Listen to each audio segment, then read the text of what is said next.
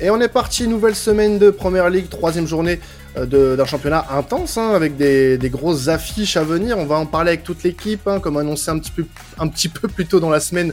Alban, Ruben, Florian et Florent sont avec moi aujourd'hui pour bah, parler de cette journée de Première Ligue. Et puis, bah, on va commencer, euh, forcément, on va s'attarder sur une très grosse affiche qui aura lieu un peu plus tard dans le week-end, Florent, puisque c'est United contre contre Liverpool lundi 21h.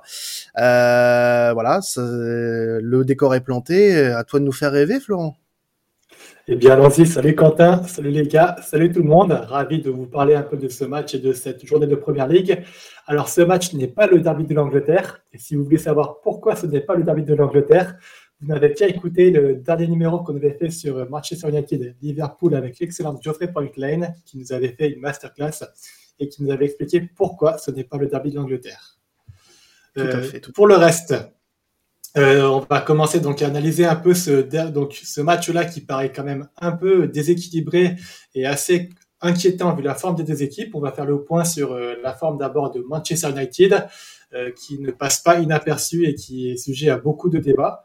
Alors, le... qu'est-ce qui se passe à Manchester En fait, c'est que c'est la première fois de l'histoire de la Première Ligue, donc euh, depuis 1992, puisqu'on va parler de la création de la Première Ligue en tant que telle, euh, que Manchester perd ses deux premiers matchs. Et s'il y avait vraiment eu un peu des motifs d'espoir contre Brighton euh, en seconde période, avec l'entrée de Ronaldo qui avait quand même réussi à apporter un point d'efficacité en attaque et puis à soulager un peu l'animation offensive de Manchester, contre contre Liverpool, ça a été absolument catastrophique. Euh, pas contre, pardon, contre euh, Brentford, ça a été absolument catastrophique. tu fais du foot fiction là. non mais peut-être pas. Non mais c'est une catastrophe cette équipe quand même. Quand on regarde les deux premières journées, on se dit euh, que rien ne peut arriver de pire avec l'arrivée de, enfin pas avec l'arrivée de Tenag, on peut se dire que ça va aller mieux. Euh, les discours sont, sont, sont, beaux, sont enjolivés, mais on se rend compte que c'est la même merde à chaque fois. Que cette équipe-là, en fait, elle a besoin d'un vrai départ à zéro. Et ça parle d'un entraîneur mais ça parle aussi d'effectifs. Il n'a pas été assez renouvelé à mon goût. Et c'est pour ça que tu pars sur les mêmes conneries les mêmes merdes que la saison passée. C'est dommage. Je suis complètement d'accord mais je trouve quand même que pour l'instant, Ten Hag, il a une petite part de responsabilité, surtout son premier match. Il fait des choix vraiment tactiques. Franchement, ils sont incompréhensibles. Enrique, en euh, Enrique pardon, Eriksen en, en faux neuf, après en 6, tout ça. Enfin, il fait des choix. Franchement, c'est difficilement euh, défendable, je trouve. Complètement, je suis, je suis d'accord avec toi. Et je trouve que la difficulté que Ten Hag il a, c'est euh, de s'adapter, on va dire, à ses joueurs. Et on voit très bien ce qu'il veut mettre en place hein, contre Brentford, contre Brighton. Tu vois qu'il y a des circuits de passe, il y a la tactique, il y a des choses qui veulent mettre mis en place avec euh, un jeu assez court, par exemple, qui part de derrière. Mais ce jeu assez court, tu peux pas le faire avec un Derea, par exemple, qui est catastrophique. Il a fait des erreurs, mais de débutant contre contre Brentford, où le, premier but, euh, ça part d'une relance en pied, en fait, et il veut lancer sur Eriksen qui est pressé par trois joueurs alors qu'à sa droite il y avait son défenseur qui était complètement libre de tout marquage. En fait, j'ai l'impression qu'il a, il fait preuve soit donc soit d'une erreur de jugement fondamentale sur le niveau de ses joueurs, il veut faire quelque, mettre chose en place qui est beaucoup trop compliqué, soit euh, je pense qu'il euh, qu'il se dit bah je vais tenter ma tactique coûte que coûte, peu importe mes joueurs et puis ça passe ou ça casse, mais dans ce cas-là j'ai peur qu'ils perdent le vestiaire, la confiance du board et puis la confiance des supporters c'est ça qui m'inquiète aujourd'hui avec euh, ces choix tactiques et puis ces choix de joueurs. Le problème, c'est que là, ils vont certes jouer une équipe de Liverpool qui est, a pas fait un très bon démarrage, voire même euh, pas du tout au niveau, mais ils vont tomber sur une équipe de Liverpool justement qui euh, va avoir un petit peu la hargne après des deux, deux, premiers résultats euh, peu satisfaisants, euh, que ce soit en termes d'ailleurs de résultats et de jeux proposés, parce que sur les deux matchs, Fulham et Palace, Liverpool ne produit pas quelque chose d'assez séduisant pour prétendre au, au trône d'Angleterre. Et là, ils vont avoir un Liverpool qui va peut-être arriver un petit peu vénère quand même, avec face à un United où bah voilà, on va se poser la question est-ce que bah, United est capable de, de, de, rebondir dans ce genre de grand rendez-vous? Moi, j'ai moins de certitude sur euh, le rebond de, de, United que, sur le, que sur celui de Liverpool. Liverpool, pour moi, par favori de part déjà bah, la saison passée, euh, de par les deux équipes euh, quand tu les mets côte à côte. Mais c'est un état d'esprit en fait. C'est un état d'esprit. L'état d'esprit de United, euh, il est catastrophique avant de, avant d'aborder ce match face à Liverpool. Je vois plus un Liverpool avoir un, un sursaut d'orgueil à Old Trafford euh, lundi que United avoir euh, voilà un, semblant de justement de, sursaut d'orgueil, je vois même cette équipe plus sombrer qu'autre chose. dos au mur, c'est pas une équipe qui va qui va te faire quelque chose. Contrairement à Liverpool, qui on l'a vu les saisons passées et notamment euh, dans des situations un peu compliquées, a su quand même un petit peu euh, voilà réagir et faire quelque chose. United, il y a aucun signe euh, avant-gardiste là-dessus, c'est pas possible. Bah, disons que le problème de United, c'est que là où tu pourrais peut-être penser que Brentford c'est un accident, ce n'est pas un accident. Ça fait quand même sept fois, je crois, sur les 20 derniers matchs qui prennent plus de 4 buts. Il y a vraiment aucun capitaine à bord. Et c'est symptomatique pas seulement d'une équipe en crise, mais d'un club en crise. Et moi, les clubs en crise, je suis très bien placé pour en parler puisque je suis fan d'Arsenal. J'ai vécu ça assez souvent. Et le problème, c'est qu'aujourd'hui, tu regardes, même en dehors de l'équipe, dans le bord de Manchester, tu vois aucun pilote dans l'avion. Avant, tu avais peut-être Ed Woodward qui gérait un peu les choses. Aujourd'hui, tu as plus personne qui prend la décision. D'ailleurs, tu vois dans les rumeurs de transfert aujourd'hui, euh, ça part absolument dans tous les sens. Il parle de Joao Félix, au terrain. D'abord, il ciblait Radio, puis après, ils te disent non, finalement, on va cibler. Euh, euh, on va cibler le joueur du Real de Madrid qui est Casimiro. Ensuite, ils vont dire non, on va cibler Frankie de Jong. C'est des profils qui sont absolument différents qui sont peut-être pas forcément adaptés avec ce que veut euh, Eric Ten veut mettre en place.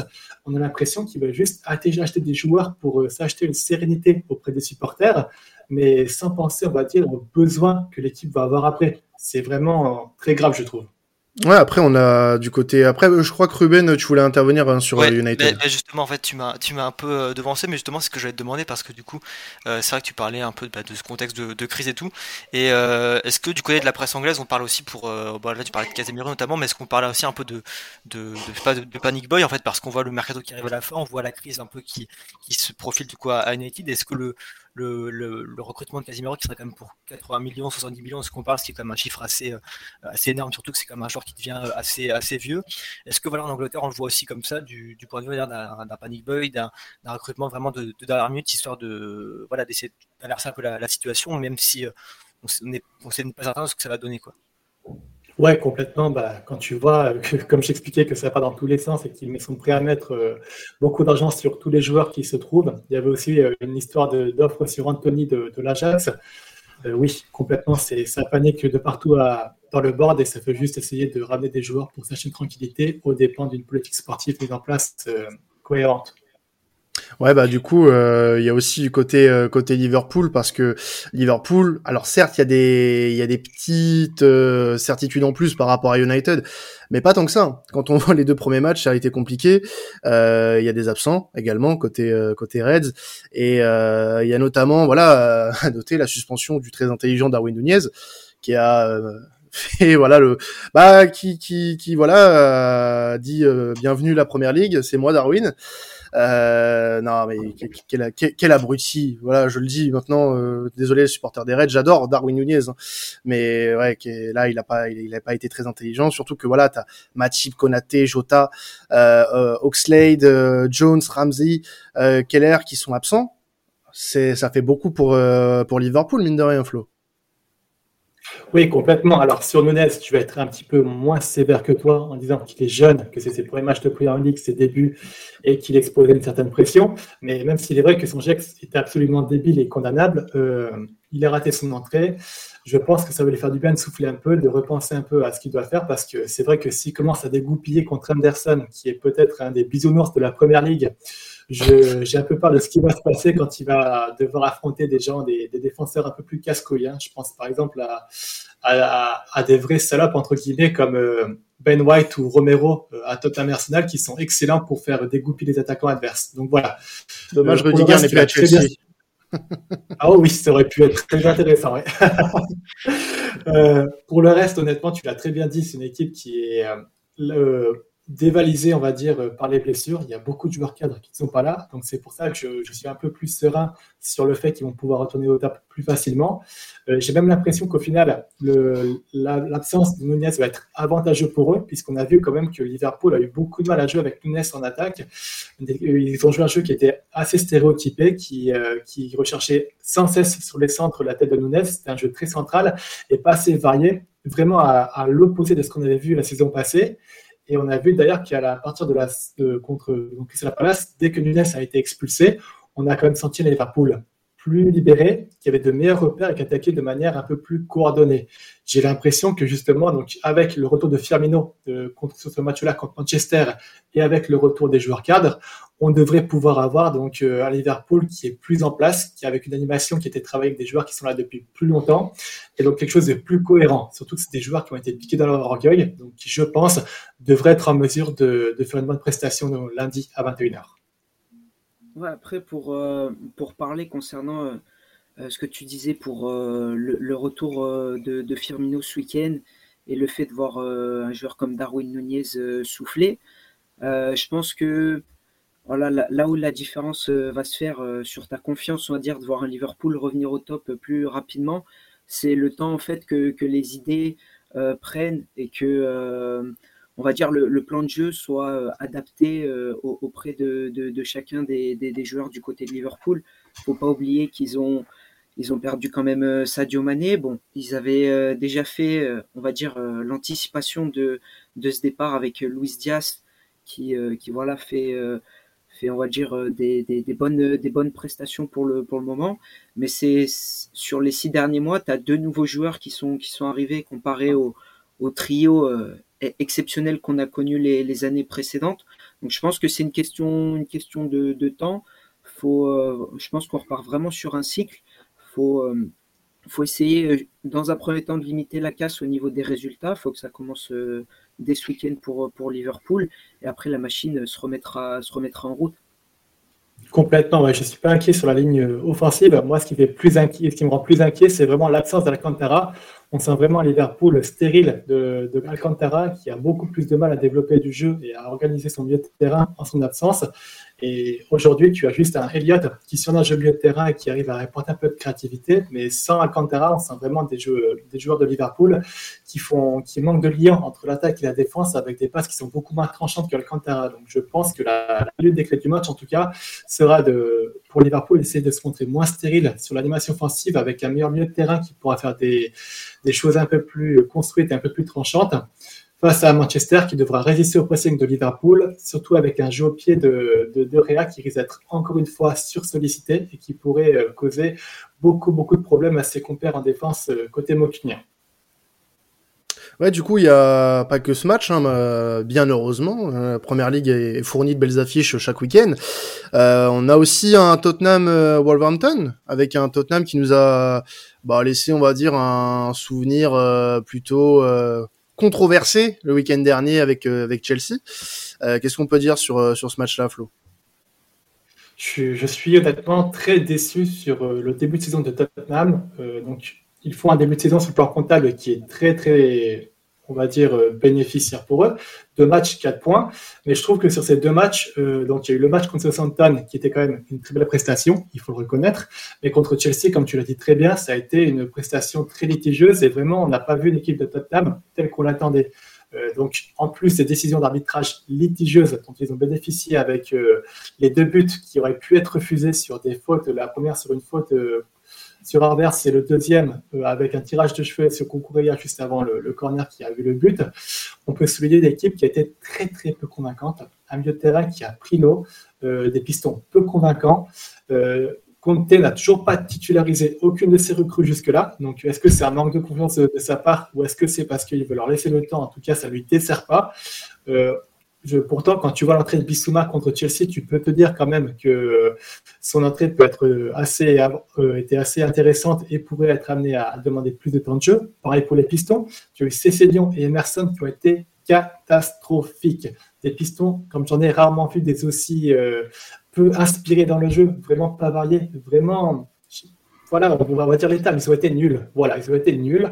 Et euh, sachant que sur le banc, tu as des James Spence, des Perisic qui pourraient prendre la relève, ou même un Doherty qui avait très bien fini la saison, je pense quand même que Conte pourrait être amené à faire des meilleurs choix plus intéressants qui pourraient bénéficier à cette équipe de Tottenham. Euh, autre chose qui me fait peur, c'est que j'ai l'impression que Tottenham ne sait pas jouer, euh, ne sait pas prendre le jeu à son compte. C'est une équipe qui est très bonne en transition et qui a encore beaucoup de mal à créer du jeu. Et quand je vois le discours de Conte qui n'a pas l'air d'être euh, se remettre en question par rapport à ça, j'ai peur que ça leur cause beaucoup de tort durant la saison à venir. Alors ça, pour, euh, pour Antonio Conte, que voilà, je connais assez bien euh, au niveau du discours et de ce qu'il peut proposer en termes, en termes footballistiques, est en partie comme ça si, d'un point de vue comptable, ça, ça, réussit à, à, suivre de manière positive, comme ce que, comme ce que tu as dit au début. Voilà, bilan comptable plutôt positif, mais on va dire prestation un peu plus dans, le côté négatif. Euh, Conte, il va pas se casser la tête. S'il si, peut gagner autant de matchs qu'il peut de, manière euh, peu convaincante, avec un jeu uniquement en transition, en étant solide, comme, euh, comme ce qu'on a pu voir de, de ces équipes dans le passé, euh, ça va être ça sur, sur toute la saison. Dans, dans le discours qu'il qui apporte et celui que tu soulignes, c'est absolument pas une, pas une, pas une surprise. D'accord, bah c'est dommage parce que je pense que son équipe a quand même le potentiel de faire largement mieux. Euh, dans tous les cas, ils vont jouer contre, Wolverhampton, qui risque d'être un peu l'adversaire parfait pour Tottenham, puisque c'est une équipe qui a une très belle surprise depuis le début de la saison. Je vous invite vraiment à regarder les matchs. C'est une équipe qui attaque énormément, qui propose un football très alléché, très plaisant, et donc du coup, face auquel Tottenham devrait proposer un jeu de transition. Mais euh, alors, on va revenir en fait sur cette deuxième saison de Wolverhampton où on a vraiment Bruno Lag qui l'année passée jouait un jeu assez rugueux en 3-4-3, qui a commencé à laisser son 3-4-3 pour passer en 4-2-3-1, avec un jeu vraiment porté vers l'avant, euh, de très belles prestations, euh, avec donc des, des ailiers qui sont qui apportent vraiment une vraie différence dans le jeu, le recrutement d'un Guedes qui devrait être absolument, je pense, qu'il devrait rayonner au milieu de terrain, le recrutement d'un Matheus Tunes au milieu de terrain aussi, qui devrait pouvoir, à mon avis, organiser le jeu et porter le ballon vers l'avant. Ce qui leur manque juste pour moi aujourd'hui, c'est un attaquant de pointe. Euh, puisqu'on l'a vu en fait sur les premiers matchs qu'ils ont fait, ils ont eu énormément de mal à finir. Ils étaient très très bons pour apporter le ballon dans le dernier tiers, pour dans la surface, mais il n'y a pas eu ce, tueur devant la cage qui aurait, qui aurait pu leur permettre de, de finir l'action et de mettre des buts. Donc euh, J'attends de voir la fin du mercato de, de, Wolverhampton. En tout cas, je trouve que c'est peut-être le projet de jeu le plus séduisant euh, hors top 6 en ce moment à regarder jouer. Donc, euh, c'est un match qui va jouer euh, samedi à 13h30 en ouverture de la Première Ligue. N'hésitez pas à le voir. Vous devrez avoir du beau jeu. Vous devrez avoir une opposition intéressante contre Tottenham. Et euh, les clés du match, je vous les donne. En fait, ça va être est-ce que Tottenham sera en mesure de mieux défendre sur le coup de pied arrêté? On a vu quand même qu'ils sont un peu oubliés contre Chelsea avec euh, cette reprise de volée de Koulibaly qui était absolument seul sur corner. Euh, et est-ce que euh, enfin Conte arrivera à faire des choix un peu plus convaincants, surtout au niveau des, pistons, entre Perisic et Spence, qui pourraient bénéficier de temps de jeu pour euh, apporter plus de danger devant pour Ouais, les Wolves, du coup, équipe à suivre hein, dans cette euh, dans cette première ligue, tout comme Newcastle, qui va recevoir euh, dimanche à 17h30 Manchester City. Euh, même si, voilà, on a vu les Magpies la semaine dernière un petit peu en difficulté face à une autre équipe à suivre cette année en première ligue, qui est Brighton. Qu'est-ce qui va se passer pour toi, Florence, sur ce match-là? À quoi on doit s'attendre? Déjà, messieurs, on retourne à St. John's Park, dans l'ambiance qui est magnifique, le nord de l'Angleterre. On va sentir la bière à travers l'écran. On va vibrer avec le son des supporters. Donc, allez-y, franchement. Rien que pour la nostalgie que vous avez d'avoir vu le film Goal avec euh, Santiago euh, Nunes et tout ça. Faites-vous plaisir, les gars. Ça va être un super match niveau ambiance. St. John's Park, c'est une ambiance qui est à part et c'est pour ça qu'il faut voir ce match d'une. 2-2. Donc, parlons un peu de Newcastle qui était, comme tu l'as dit, dans la difficulté face à un Brighton en forme. Euh, il a fallu un gros dick pop pour les maintenir un peu la tête hors de l'eau.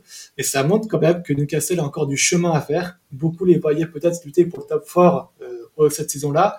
Je suis pas d'accord. C'est une équipe qui est encore en reconstruction. Il y a encore des joueurs dans cet effectif qui ont participé à la montée de Newcastle en première ligue. Donc forcément, euh, on est vraiment tout juste à la croisée des destins entre euh, la fin de ce cycle qui a permis donc euh, qui a vu l'équipe de Newcastle remonter en première ligue et le début de ce cycle avec euh, Eddie Howe qui va essayer d'emmener l'équipe vers le haut du tableau. Donc il va encore y avoir des matchs comme on l'a vu contre Brighton qui va être compliqué et c'est normal parce que l'équipe est encore jeune, il y a encore des lacunes dans l'effectif, on en avait déjà parlé notamment en attaque et ça va prendre un peu plus de temps. Il n'empêche que à mon avis ils ont encore pas mal d'armes pour faire chez Manchester City, surtout à St James Park. Euh, et euh, je pense que des milieux comme Guillaume Arès devraient se mettre dans la lumière comme ils aiment le faire dans les gros matchs, avec on l'espère aussi une prestation d'un Saint-Maximin qui va être le facteur X de Newcastle pour leur permettre de d'essayer de, passer devant cette équipe de Manchester City. Manchester City qui a lancé sa saison tambour battant et surtout avec euh, quelque, un joueur euh, qui est assez intéressant à suivre qui est Londres On va peut-être en parler plus tard. Voilà. Peut-être. peut-être. Flo, vas-y, je te laisse euh, intervenir. Oui, euh, je voulais savoir comment. euh, Enfin, je trouve que le mercato de Newcastle, il est vraiment. euh, je m'attendais à vraiment que ça recrute de partout, un peu comme euh, tu sais, comme, bah, comme Nottingham, par exemple, qui va encore signer un mec à 40 millions. Enfin, et je trouve que Newcastle est vraiment très calme. Du coup, euh, est-ce que ça te surprend, vu les qualités de l'effectif à certains postes, comme tu l'as dit, c'est, bah, c'est pas, c'est pas très fou, quoi. Non, je ne suis pas surpris parce que Newcastle fait très très attention au fair play, financier. Ils ont, il y a vraiment un, nombre d'argent à limiter. Je vous invite, euh, si vous voulez, en dessous du lien du podcast, je vous invite, je mettrai le lien d'un frais intéressant sur euh, la situation économique de Newcastle, vous verrez en fait que Newcastle a des ressources assez limitées au final pour ce mercato-là, et c'est normal qu'il dépense pas énormément. Alors il dit, il dit euh, qu'il va mettre un lien, c'est moi qui vais s'en occuper bien sûr, hein, mais mais oui, Flo, Flo va me donner le lien que je mettrai dans la description de cet épisode bien évidemment. Et un petit mot rapide sur les, sur les, Citizens quand même, euh, Florent. Je compte juste sur euh, Nottingham. Pourquoi il met beaucoup, beaucoup d'argent? C'est parce que Nottingham a quand même une prime de 140 millions de pounds pour être vainqueur du playoff. C'est assez commun en Angleterre, donc c'est pour ça qu'ils ont beaucoup d'argent à dépenser. Et voilà. Hmm. Euh, pour New, City, je voulais juste faire une petite aparté sur euh, comme je disais. Donc, il a touché que 12 ballons contre Bournemouth. Un total qui veut peut-être dire qu'il a fait un mauvais match, mais pas vraiment, puisqu'en fait, il y avait vraiment 5 joueurs qui étaient autour de lui quasiment toute la totalité, la totalité du match. C'est pour ça qu'il avait du mal à toucher des ballons. Ça, ça dénote cependant donc que City a du mal à jouer avec lui euh, quand ils euh, sont quand ils font face à un bloc bas. Euh, ça veut aussi dire que les joueurs sont quand même attirés par Haaland et ça débloque beaucoup d'espace puisque même si Bournemouth avait très bien cadré Haaland, ils en ont pris 4. Donc ça prouve quand même que Haaland, il est quand même assez intéressant dans ses déplacements. Il est assez intelligent pour réussir à, à créer des espaces, mais il y a des actions qui montrent quand même qu'il aurait pu être mieux utilisé.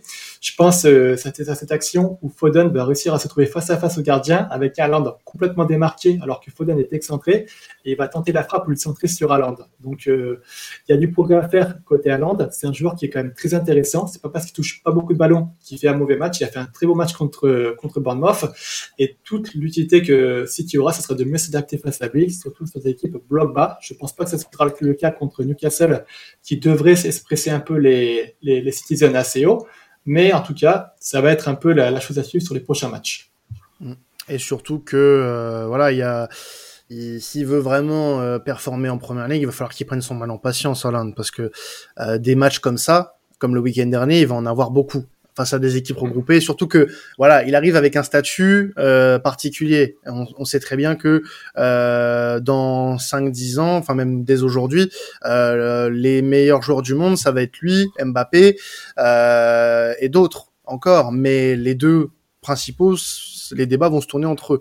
Et il va falloir qu'il prouve qu'il a justement la mentalité pour euh, bah, passer des matchs un peu compliqués comme ça, euh, où il va pas toucher beaucoup de ballons, où il va devoir être justement très efficace dans ce qu'il va faire sur le peu de ballons qu'il va toucher.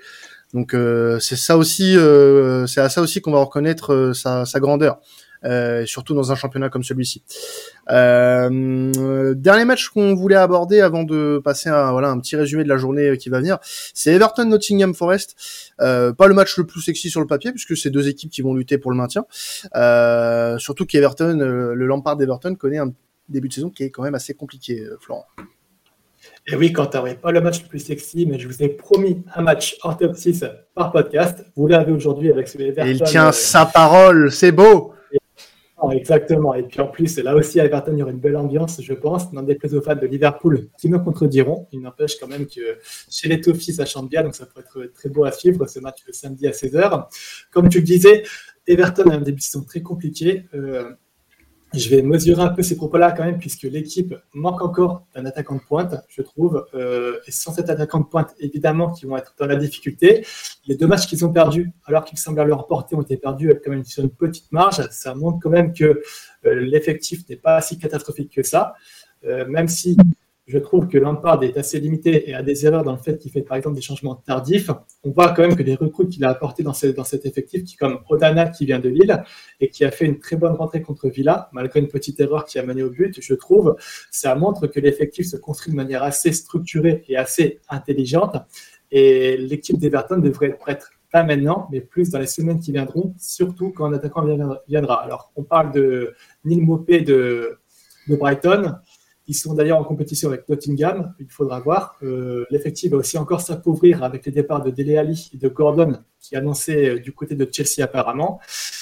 il faudra voir. La reconstruction va être longue. Euh, L'Everton revient de loin. On les a beaucoup surestimés et je trouve que c'est vraiment une fin de cycle qui commence à s'entériner et un nouveau cycle qui va arriver. Donc euh, tout va dépendre de cette fin de mercato pour eux et de la capacité à Lampard à progresser tactiquement pour éviter de refaire des erreurs naïves qu'il a fait comme contre Villa. Côté euh, Nottingham, Nottingham c'était un peu la sensation du coup la semaine passée avec une magnifique victoire contre West Ham, avec franchement un match euh, assez, assez fou, j'ai envie, envie de dire, puisque l'équipe s'est montrée relativement soudée. Alors, ils ont mis un but euh, assez, assez intéressant par l'état mineur de Awoniwi, mais surtout, ils ont subi quasiment toute la seconde période face à West Ham qui attaquait, qui attaquait, qui attaquait.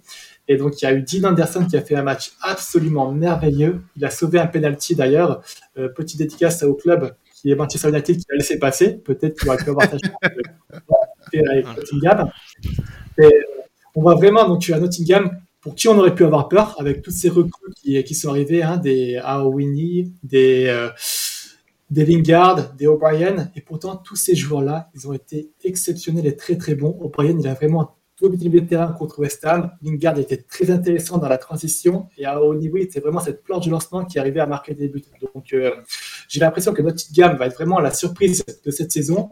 Euh, on les pensait qu'ils allaient lutter pour le maintien. Moi, je vais plus aller au mieux de tableau avec cet excellent Steve Cooper qui veut paraître un coach vraiment fabuleux. Ouais, en plus, le mercato de, de Nottingham, il est loin d'être euh, d'être clos, hein, parce que en France, on parle beaucoup d'Awar euh, pour arriver dans les prochains jours. Euh, il y a Gibbs White aussi pour un montant qui dépasse l'entendement. on parle de plus de 40 millions d'euros pour pour lui. le mercato, en fait, dans l'ensemble, il est assez intéressant pour Nottingham, mais comme on l'a dit la semaine dernière, on, on peut avoir la crainte de la, la petite jurisprudence Fulham 2000 2019, je crois, ou 2020. 2018, 2019, c'est ça. ouais, c'est ça, exactement. Donc euh, ouais, ça peut, ça peut rappeler un petit peu le même schéma. Mais après, est-ce que euh, qualitativement euh, c'est meilleur que Fulham 2019 Je sais pas. J'ai l'impression honnêtement, puisqu'on a des joueurs qui sont plus prêts pour la première ligue et qui ont l'air vraiment très bien encadrés par un Steve Cooper qui leur a mis un, cadre de travail absolument fabuleux. Euh, ils avaient de toute façon pas le choix de recruter énormément parce qu'ils avaient l'année passée beaucoup de joueurs qui étaient en prêt, donc ça passait pas forcément par ce nombre important de recrues. Pour l'instant, ça a l'air de fonctionner, et j'ai envie de dire, quand on voit déjà la qualité de jeu qu'ils font avec aussi autant de recrues, ça ne peut que progresser, et je les vois vraiment euh, poser beaucoup de problèmes et, se maintenir assez facilement. En tout cas, je ne les mets pas dans la catégorie qui va lutter pour le maintien. Et si jamais ça se produit, oubliez ce podcast et puis on en reparlera plus tard. oui, non, mais t'inquiète pas, ce podcast restera. Hein. On, on, viendra te choper la veste euh, si jamais tu, tu, tu, dis de la merde. Euh, rapidement, euh, il y a d'autres rencontres. Hein. On va passer ça vite fait au crible. Euh, Qu'est-ce qu'il y a d'autre à suivre en première ligue si on n'aime pas, voilà, si on exècre les équipes que tu viens de citer?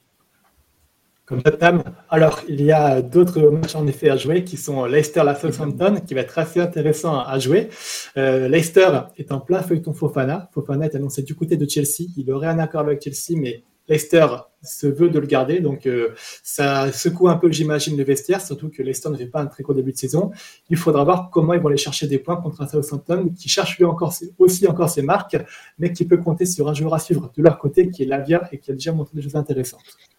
Euh, autre match à suivre, Fulham Bradford avec euh, donc un Bradford qui est revigoré par sa 4-0 contre Manchester United et qui va tenter de lancer une série contre un solide Fulham. Ça va être un match très disputé, très accrocheur. En tout cas, on espère voir euh, Amitrovic marquer un but pour ceux qui l'ont sur la Fantasy Premier League par exemple. on passe au match suivant qui est Crystal Palace Aston Villa avec un Crystal Palace qui a aussi créé la sensation un peu la semaine passée en accrochant Liverpool je les vois quand même en mesure de s'imposer face à Aston Villa qui a certes gagné contre Everton, mais qui paraît encore fragile. Je trouve que Girard fait un début de saison assez timide et euh, en dessous des attentes. C'est pourquoi je vois surtout un Crystal Palace mené par Wilfred Zaha qui est en forme, euh, gagné contre euh, Aston Villa. Le l'avant avant dernier match est Bournemouth Arsenal avec donc Arsenal qui va tenter de confirmer sa très bonne performance contre la semaine passée contre euh, j'ai un trou puisque je contre euh, j'ai un trou je suis vraiment désolé. Contre euh, eh ben, ouais, ouais tu vas y arriver tu vas y arriver. contre Leicester voilà en plus j'en ai parlé donc contre Leicester avec donc une bonne prestation. Est-ce que les Gunners trouveront la clé contre un Bournemouth qui va jouer en bloc bas et qui va les attendre? Je pense que c'est la première fois qu'Arsenal va devoir jouer contre une équipe bloc bas comme ça à voir ce que ça va donner les deux derniers matchs sont West Ham Brighton avec une statistique assez intéressante, inquiétante pour West Ham. Ils ont toujours marqué zéro but depuis le début de la saison. Est-ce qu'ils vont arriver à résoudre leur problème offensif face à l'équipe de Brighton qui est assez solide et qui va mettre beaucoup ses adversaires? Ça va être à suivre. Euh, on voit en tout cas que la, recrue italienne de West Ham, Schiamana, n'est pas très à l'aise pendant en première ligue. Est-ce que ça va changer? Il faudra débloquer le compteur en tout cas contre Brighton. Le dernier match, un match très intéressant dont on aurait pu parler aussi, c'est Leeds contre Chelsea, avec un Leeds qui aura fort à faire contre Chelsea. La clé du match pour moi c'est simple. On a vu un Leeds sur le premier match qui était très exposé lors des attaques sur les ailes. On a un Chelsea qui adore attaquer sur les ailes. Donc est-ce que Leeds arrivera à corriger le tir? S'il n'y arrive pas, je ne serai pas très optimiste pour eux. Eh ben écoute, une journée de première ligue à suivre, en tout cas, euh, et que vous avez pu euh, voilà avoir un petit euh, aperçu avec temps additionnel. On se retrouvera la semaine prochaine. D'ici là, suivez-nous sur nos réseaux et puis bah allez écouter les épisodes de la semaine sur les autres championnats. C'était temps additionnel et ciao tout le monde.